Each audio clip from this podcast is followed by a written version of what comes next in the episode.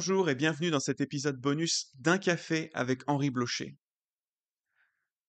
À l'occasion de la sortie euh, de l'ouvrage La doctrine de l'Église et des sacrements volume 1 aux éditions Excelsis, il nous a semblé judicieux de proposer un court entretien à M. Blocher euh, sur son livre tant attendu.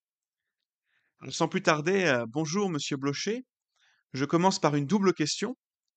Premièrement, quels ont été les obstacles qui vous ont entravé en quelque sorte dans votre route sur l'écriture de ce premier volume d'Ecclésiologie. Et puis, deuxièmement, est-ce que vous pensez que cette ecclésiologie, tout du moins le volume 1, représente votre pensée mature sur le sujet, puisqu'il s'agit du travail de toute une vie? Bonjour, monsieur Oui. J'espère que la pensée est mature et qu'elle ne l'est même pas trop. Mais en ce qui concerne la difficulté qui a tellement retardé la publication de cet ouvrage, je crois qu'elle elle réside entièrement dans, dans mon tempérament, dans les, complications de ma, de ma psychologie. Je pense que j'aurais pu achever beaucoup plus tôt si j'avais été un peu plus énergique à cet égard. Mais bon, je l'avoue, j'ai j'ai couru plusieurs lièvres à la fois. j'ai travaillé à, d'autres projets en même temps, et ce projet-là euh, a, tardé à se concrétiser. il y a aussi un élément, je pense, de, perfectionnisme, c'est vraiment un mot trop fort parce que je ne pense pas du tout m'être approché de la perfection, mais quand même l'impression qu'il faut toujours que je travaille un peu plus pour que le, texte soit un texte euh, qui corresponde à, à, mon vœu, et, et, et, du coup, les, choses traînent. Venons-en, euh, si vous le voulez bien, au sujet euh, du livre. Alors bien entendu, nous ne pouvons pas revenir euh, dans le détail sur chacun des chapitres. Pour cela, nos auditeurs devront se procurer le volume par eux-mêmes. Mais j'aimerais vous poser la question de la continuité et de la discontinuité entre l'Assemblée d'Israël dans l'Ancienne Alliance, la Karal Yahweh, et puis l'Église de Dieu dans la Nouvelle Alliance, l'Ecclesia où? Quels sont les liens de continuité et de discontinuité entre ces deux réalités? Est-ce que Jean Calvin avait raison de parler de l'Église de Jérusalem? Alors, en ce qui concerne la continuité, il faut euh, souligner d'emblée que c'est le même mot euh, que le, mot Kahal, euh, l'assemblée du Seigneur dans l'Ancien Testament. ce mot Kahal a été traduit dans la traduction grecque antérieure à l'ère chrétienne qui a été la Bible de l'Église primitive, euh, euh, cette traduction qu'on appelle la, euh, la, Septante, a été traduite par Ecclesia. Et le mot Ecclesia dans le Nouveau Testament est employé au moins une fois dans le discours d'Étienne au chapitre 7 du livre des Actes pour cette assemblée d'Israël. Donc lorsque la communauté des disciples de Jésus s'appelle Ecclesia, c'est la continuité avec euh, l'Assemblée d'Israël qui est d'emblée mise, en valeur. Je crois cependant euh, que le Nouveau Testament atteste une transposition plus importante que celle que Calvin a reconnue. Euh, la situation chez Calvin est très, est très subtile. Si vous prenez la liste des différences qu'il reconnaît, dans divers passages de son enseignement, dans les commentaires comme dans l'institution chrétienne, euh, vous vous apercevez qu'il a euh, finalement une liste assez longue, qu'il se rend compte de la différence marquée qu'il y a. Mais, mais il, il, ne voit pas que ces différences font système. et donc, il peut, par une stratégie de diviser pour régner, si vous voulez, il peut réduire l'importance de chacune en les prenant chacune isolément ces différences, alors qu'il me semble de meilleure méthode de les prendre euh, ensemble. Mais euh, je voudrais là faire une remarque. Le fait même euh, que ce que je peux lui reprocher, c'est d'avoir trop accentué la continuité et trop minisé la discontinuité entre le régime de la Kahal de l'Ancien Testament et le régime de l'Ecclésia du Nouveau Testament, euh, si je lui fais ce, reproche, euh, je reconnais que Dieu aurait pu, sans léser aucun principe fondamental euh, de la dispensation de sa grâce, maintenir le régime de l'Ancien Testament puisqu'il était de lui dans le Nouveau. Les conséquences pour la vie chrétienne, euh, pour la gloire de Dieu, ne sont pas si dommageables euh, quand on minimise à l'excès la, discontinuité comme je lui reproche de l'avoir fait. Très bien. Alors, euh, pourrait-on dire que l'Église est le verrou d'Israël Et sinon, comment faudrait-il formuler la relation entre Israël et l'Église? Je pense qu'il y a continuité dans la communication de sa grâce par Dieu, la grâce qui procède euh, du sacrifice de Jésus, de sa, mission rédemptrice, appliquée à l'avance aux croyants de l'Ancien Testament. Euh, la, grâce est administrée par le moyen des dispositions de l'Ancien Testament pour euh, le temps qui est celui de la préparation, et la grâce est administrée sous la forme de la, communication de, la parole et de l'esprit dont, l'Église a aussi la charge dans le Nouveau Testament. L'Église est, à mon avis, d'abord à considérer comme le fruit de cette œuvre de la grâce. L'Esprit appliquant la parole et appliquant par la parole les bienfaits que le Christ nous a acquis par son œuvre. Mais euh, je reconnais en même temps que l'Église, une fois constituée, a la mission de porter la parole. Et elle est animée par l'Esprit pour le faire. Justement, en parlant de Jean Calvin euh, et de la tradition protestante, ou plutôt des traditions protestantes, est-ce que vous reprenez à votre compte le vocable d'église visible et église invisible? L'église visible, c'est l'église qui s'offre à nos yeux lorsque nous rentrons dans une assemblée avec son lot de croyants véritables et puis aussi de gredins, de faux croyants. Tandis que l'église invisible, c'est l'église que seul Dieu connaît et qui est composée du nombre exact des élus. Est-ce que les termes église visible et église invisible sont utiles Est-ce que vous les reprenez? En ce qui concerne ces, deux expressions, d'église visible et d'église invisible, on, en trouve pratiquement la racine chez Augustin. Augustin reconnaît que dans l'Église institutionnelle qu'il représente, qu'il valorise bien plus que, je ne crois euh, sage, biblique de le faire, et il y en a beaucoup, parfois il a l'air de dire que c'est même une majorité, qui ne sont pas de la vraie Église de Jésus-Christ. Donc euh, euh, déjà chez lui, il y a cette distinction qui opère et qui, est devenue tout à fait euh, centrale chez Luther.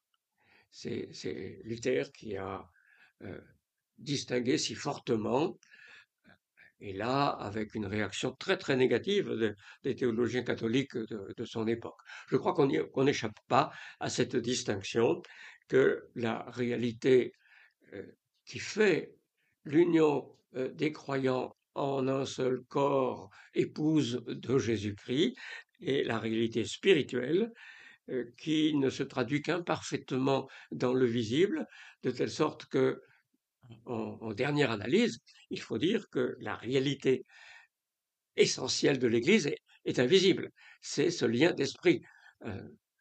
Seul, un seul esprit euh, nous réunit de manière vital euh, qui euh,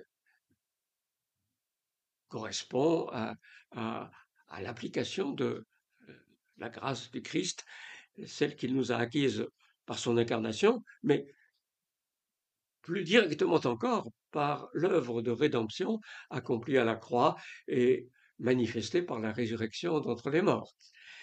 donc, je pense qu'on n'échappe pas à cette distinction.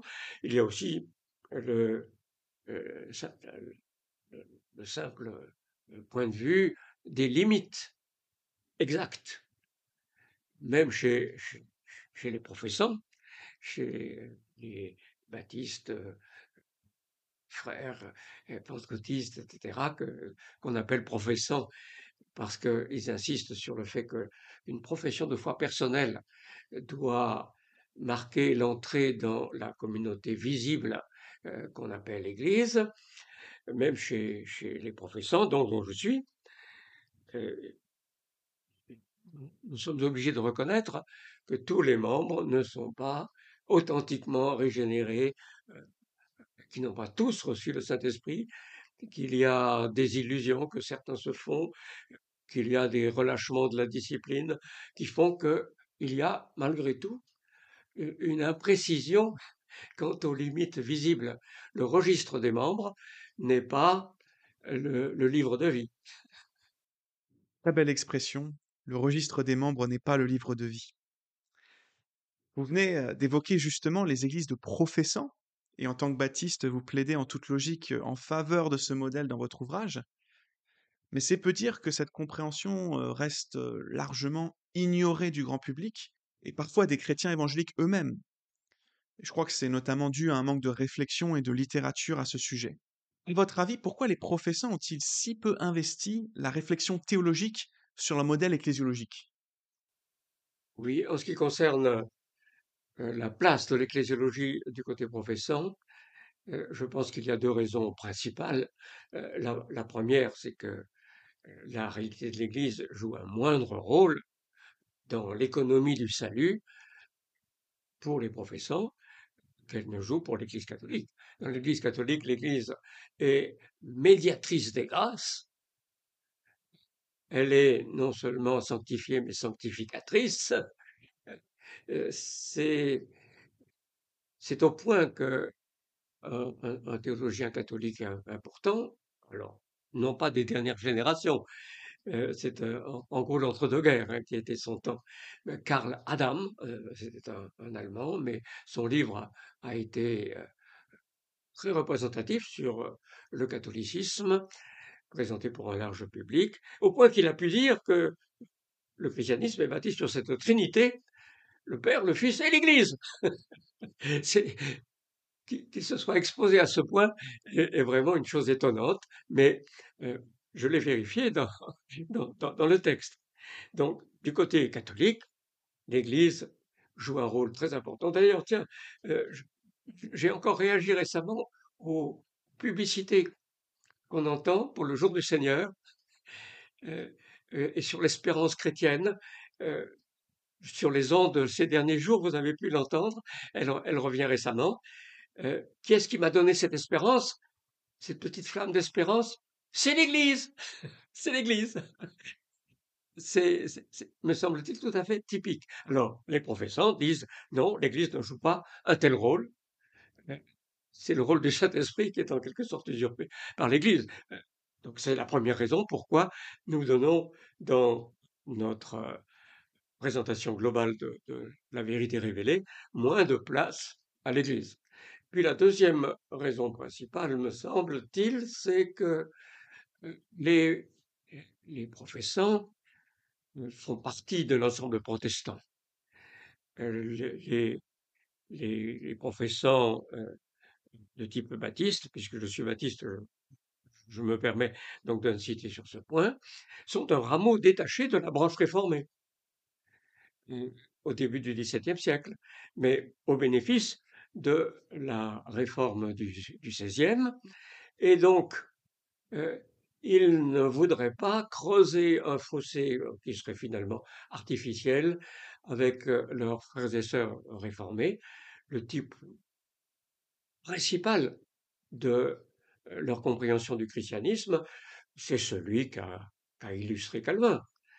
La, confession de foi principale du mouvement baptiste au XVIIe siècle, confession de Londres, c'est la confession de foi de Westminster, la confession réformée, révisée, retouchée, mais euh, qui, qui en procède de manière évidente.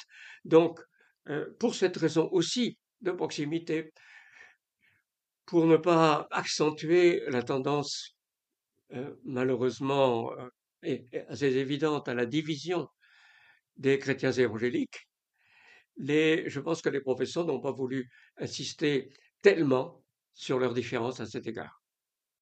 Notre temps ensemble est presque écoulé, mais je ne résiste pas à la tentation de vous demander si vous travaillez déjà au volume 2 de la doctrine de l'Église et des sacrements, ou alors est-ce qu'il faudra attendre autant de temps que pour le volume 1 alors, j'espère bien qu'il ne faudra pas attendre autant de temps. Euh, c'est bon, euh, je reconnais qu'il euh, y a autre chose aussi sur mon agenda, mais c'est une des deux choses que je compte faire en priorité dans les mois qui viennent. Normalement, quelques mois seulement devraient suffire pour mettre au point le texte du tome 2. donc j'espère que vraiment c'est bientôt. Alors je suis euh, quel sentiment j'éprouve Je suis d'abord soulagé que quand même enfin ce tome 1, je, suis un petit peu honteux quand même hein, d'avoir euh, tant tardé. Alors je suis soulagé que ce tome 1 paraisse enfin. Je suis euh, reconnaissant aussi pour les, aides que j'ai euh, reçues, en particulier les, commentaires que mon successeur dans la, chaire de, théologie systématique à la faculté de Vaux-sur-Seine, euh, M. Alain Nisus, les, remarques qu'il m'a faites qui m'ont été très, très utiles, en particulier sur l'ecclésiologie catholique récente. Merci beaucoup, Monsieur Blochet, d'avoir bien voulu répondre à mes questions. Chers auditeurs, la doctrine de l'Église et des sacrements d'Henri Blocher est d'ores et déjà disponible aux éditions Excelsis et dans toutes les bonnes librairies chrétiennes. Nous nous retrouverons dans quelques semaines pour un épisode plus traditionnel d'un café avec Henri Blocher. Lydia Jäger entrera en dialogue avec M. Blocher sur la figure de Martin Luther, le grand réformateur allemand du XVIe siècle. En attendant, que le Seigneur vous bénisse et vous conduise dans toutes ses voies.